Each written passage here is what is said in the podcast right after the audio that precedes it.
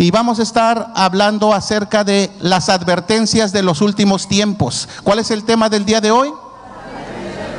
Muy bien, y quiero comenzar diciéndoles que en el mundo de hoy existe el miedo por lo que estamos oyendo. Hay temor, hay preocupación, hay angustia, hay mucha desesperación por lo que se está mirando. Y mire, muchas veces alcanzamos a sentir también el odio de las personas que no quieren saber nada del Evangelio de Jesucristo.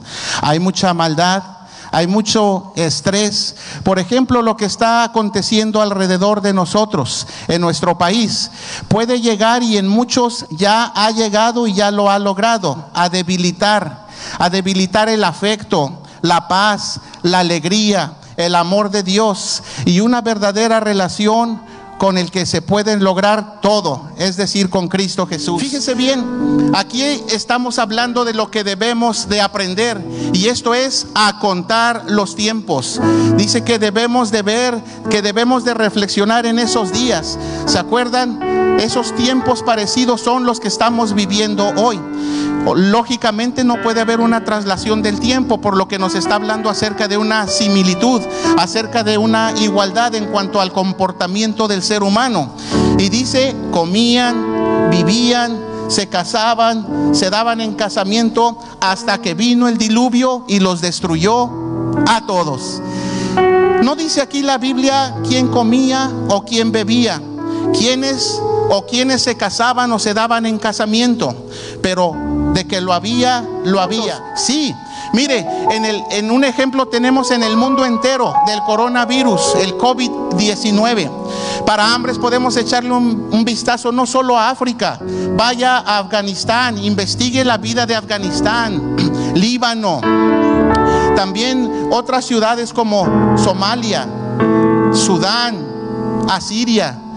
Y bueno, Habrá hambres, sí, está habiendo hambres, está escrito que iba a pasar. Habrá terremotos, están pasando en México, en Haití, en Turquía, en China, en Puerto Rico, en China, en Chile, en Perú. Habrá muchos engañadores como en todas las religiones que profesan decir la verdad, pero que al fin adoran a las estrellas o a un hombre o a muchas imágenes. Y dice que el amor de muchos se iba a enfriar, como ya está sucediendo en grandes movimientos cristianos o en muchas iglesias locales de hoy en día, que se han desviado de la verdadera doctrina, de la verdadera enseñanza bíblica y no humana.